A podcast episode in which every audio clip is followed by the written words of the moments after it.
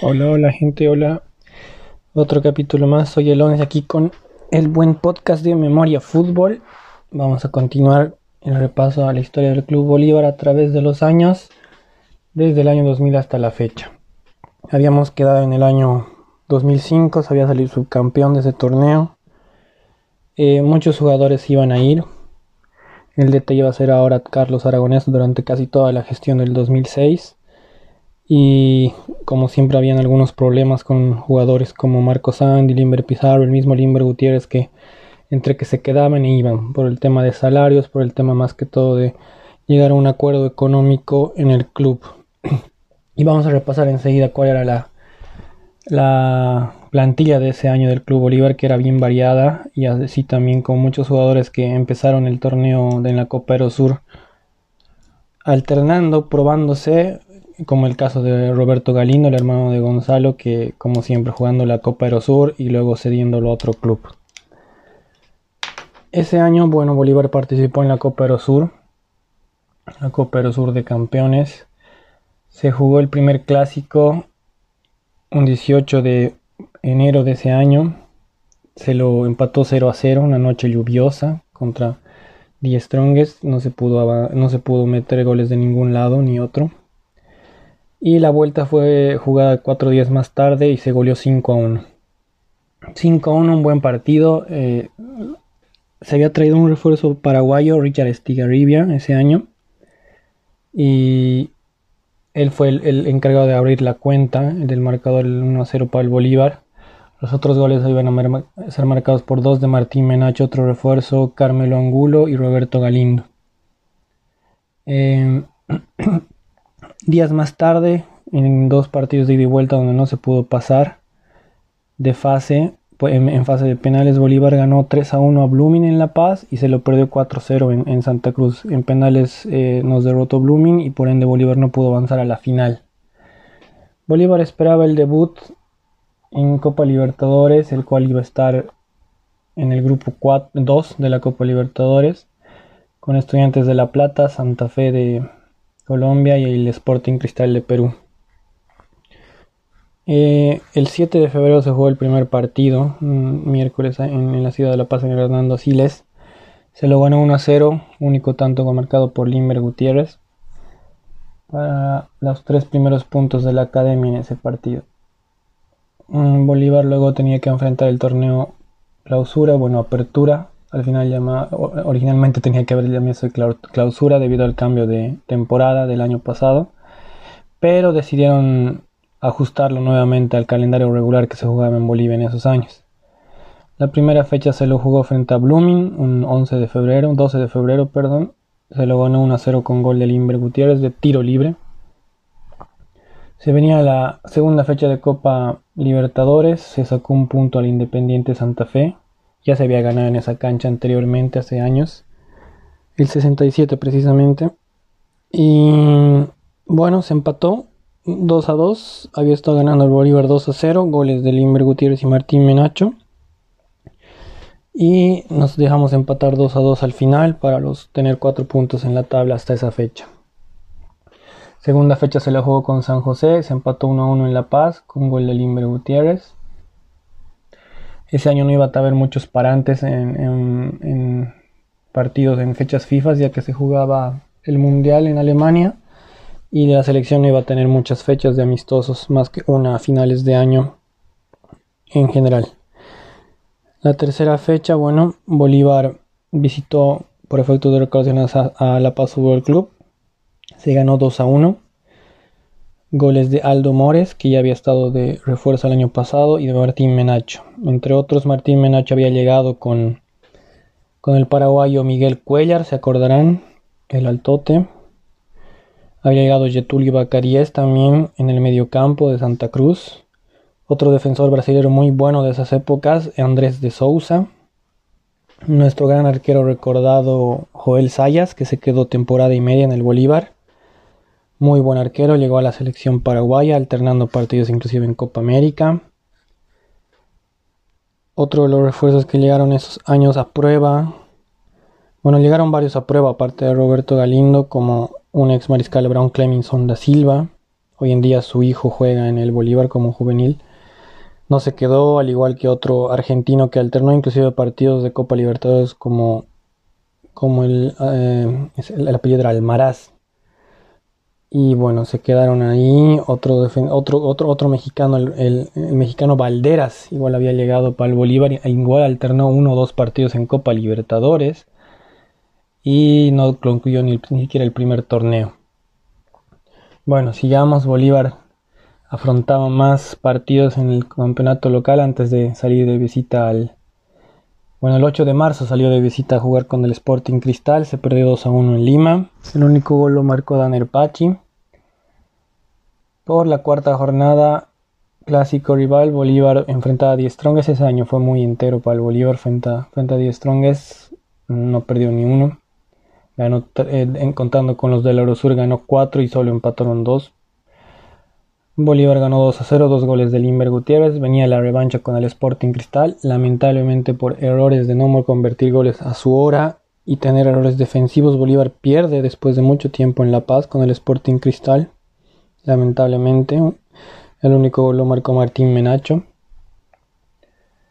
Seguía la, la seguidilla de partidos en el torneo local. Bolívar por la quinta fecha visitaba a Wilstermann, se empató 2 a 2, goles de Óscar Sánchez y Getulio Vaca 10. Por la jornada 6, Bolívar recibió a Oriente Petrolero, se empató 1 a 1, gol de Carmelo Angulo. Y venía la quinta fecha de la, un 28 de marzo de la Copa Libertadores se tenía que ganar sí o sí, tratar de ganar aunque sea por la mínima o ganar por diferencia de gol ya que el grupo estaba muy apretado. Se ganó 1 a 0, gol de Carmelo Angulo en los últimos minutos del partido. Con eso iba esperanzado el Bolívar a jugar a La Plata para sacar algún punto y así clasificar de segundo por diferencia gol. Seguía la hazaña en la, en la liga. Por la séptima fecha Bolívar visitó Unión Central, se ganó 1 a 0. Por la octava fecha, Bolívar recibió Universitario de Sucre antes de viajar a La Plata, se goleó 5 a 1. Limer Gutiérrez, eh, Martín Menoche en dos ocasiones, un autogol y un gol último de Carmelo Angulo. Así visitó pues el Bolívar al Estudiantes de La Plata. Había empezado ganando el Bolívar con un gol de Miguel Cuellar en los primeros minutos empató Estudiantes y faltando dos minutos ya inclusive de adición se dejó estar una noche lluviosa ahí en La Plata. Bolívar no mantuvo la, el empate que hubiera clasificado como segundo al Bolívar por azares del destino esta vez. Se había jugado muy bien. No se podía exigir más al equipo debido a la lluvia y al campo de juego. Se perdió 2 a 1. Estábamos muy cerca de pasarlo. Creo que era merecida esas veces al de la mano de Aragonés pasar de fase por más de que el juego era un poco muy amarrete tal vez, o bueno, y eso que se tenía, ¿no? Muchas alternativas. Ahora vamos a repasar la alineación, la plantilla en general. Jornada 9, Bolívar visitó a, a Destroyer, se ganó 1 a 0 con gol de Martín Menacho. Mm, jornada 10, eh, Bolívar bueno, la aplazó la jornada 10. Antes de eso había jugado Bolívar frente a la Aurora. Se ganó 2 a 0. Dos goles de Limber Gutiérrez y Carmelo Angulo. La jornada 10 iba a ser enfrentada por Real Potosí un mes más tarde. Eh, y cabe recalcar que ese fue el partido que se perdió el invicto hasta esa fecha del torneo. Hasta ahora en 10 fechas, hasta la onceava fecha, 10 partidos jugados, Bolívar seguía invicto. Jornada 12, Bolívar ganó 2 a 1 a Blooming, goles de Martín Menachi y Gatti Ribeiro.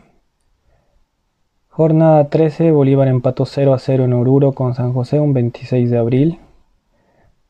Jornada 14, Bolívar recibió un 30 de abril a La Paz Fútbol Club, se lo ganó 2 a 0 con goles de Martín Menacho y Daner Pachi. Jornada 15, Bolívar jugaba el segundo clásico de este torneo se lo ganó otra vez 2 a 0, la misma dosis. Martín Menacho y Aldo Mores marcaron los goles de ese partido. Jornada 16, Bolívar recibió a Wisterman, se lo ganó 2 a 1, goles de Aldo Mores y Limber Gutiérrez. Y en la jornada 17, bueno, primero antes, antes de la jornada 17 Bolívar ya había tenido 15 partidos jugados, 15 invictos, se venía la onceava fecha, la décima fecha reprogramada donde se perdió 4-2 frente a Real Potosí, domingo 14 de mayo. Los descuentos para el Bolívar fueron de Leonel Reyes y Miguel Cuellar. Cuatro días más tarde, lamentablemente la segunda derrota del Bolívar, que hasta eso iba bien en puntos, eh, muy parejo con Real Potosí, que había salido subcampeón de ese torneo. Se lo perdió 1 0 en Santa Cruz, con gol de penal de Castillo. Y bueno, a Bolívar le quedaban ya cinco jornadas.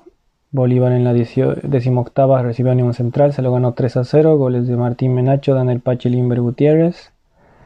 Jornada 19, Bolívar visitaba Universitario de Sucre, partido muy importante. Empató 1 a 1, gol de Daniel Pachi. Jornada 20 se lo ganó 3 a 0 a un 28 de mayo a Destroyers. Un gol de Mirel Cuellar, uno de Daniel Pachi y uno de Martín Menacho. Y un primero de junio, un jueves, muchos se acordarán, estadio lleno, Bolívar tenía que ganar para dar la vuelta olímpica. Ya contaba con 43 puntos, 44 puntos, perdón. Justo jugaba con un rival de, de, de segundo, que era Real Potosí. Real Potosí peleaba por un puesto en la Copa Libertadores del siguiente año. Si ganaba Bolívar era campeón. Miguel Cuellar había abierto el, marcador en el minuto 57 y a falta de 5 minutos Real Potosí empató.